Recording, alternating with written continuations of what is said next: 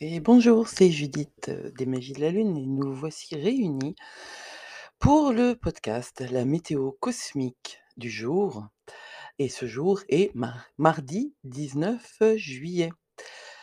Euh, aujourd'hui, Mercure quitte les eaux émotives du cancer. Alors voilà la bonne, nouvelle, on va dire. Mercure quitte les eaux émotives du cancer pour arriver dans l'espace de jeu du lion. La communication va changer du tout au tout. Les relations, la vie en général. Je ne dis pas que Mercure en cancer est une plaie.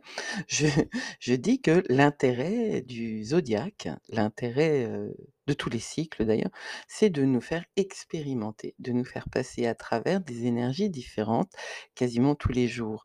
La Lune reste en signe euh, au max deux jours et demi.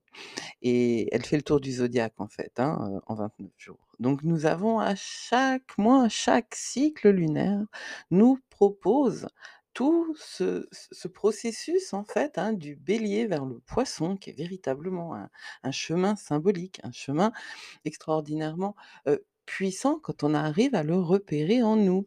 Parce que c'est là, simplement, on ne lit pas toujours, on ne comprend pas toujours ce que l'on voit.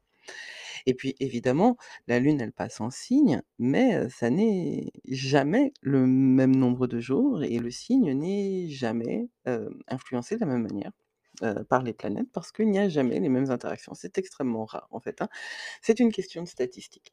L'astrologie est bien plus complexe que que qu'on pourrait se penser. Bon, allez, c'est fini les 45 minutes de prosélytisme, ça s'arrête.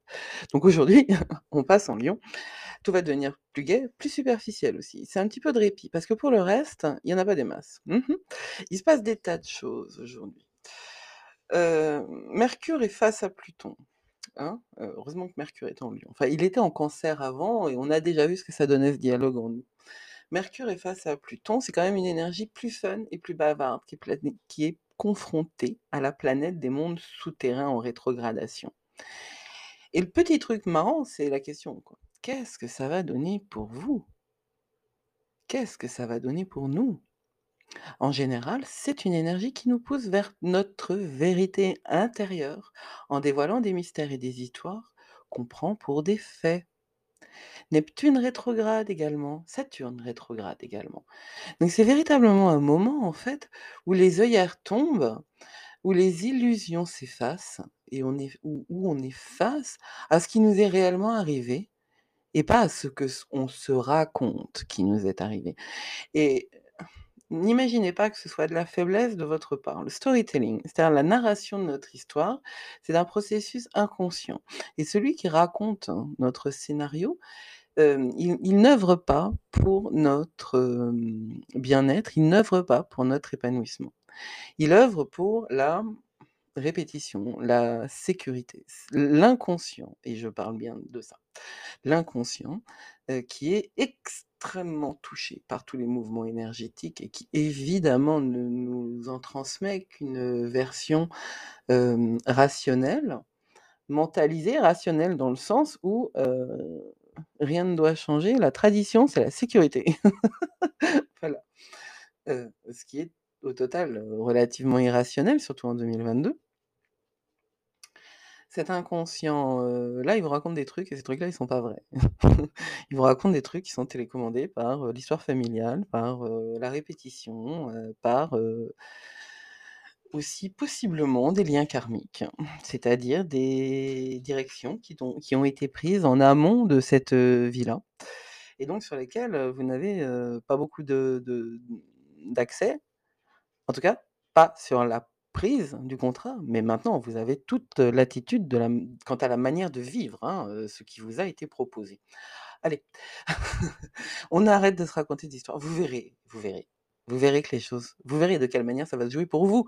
Mais cette énergie-là, réalisez tout de même que si vous m'écoutez, c'est que vous êtes dans une démarche d'alignement et cette énergie-là, elle va pousser les gens non alignés vers des jeux de pouvoir, du genre manipulation et cetera. Alors je parle pas mal de manipulation cette semaine.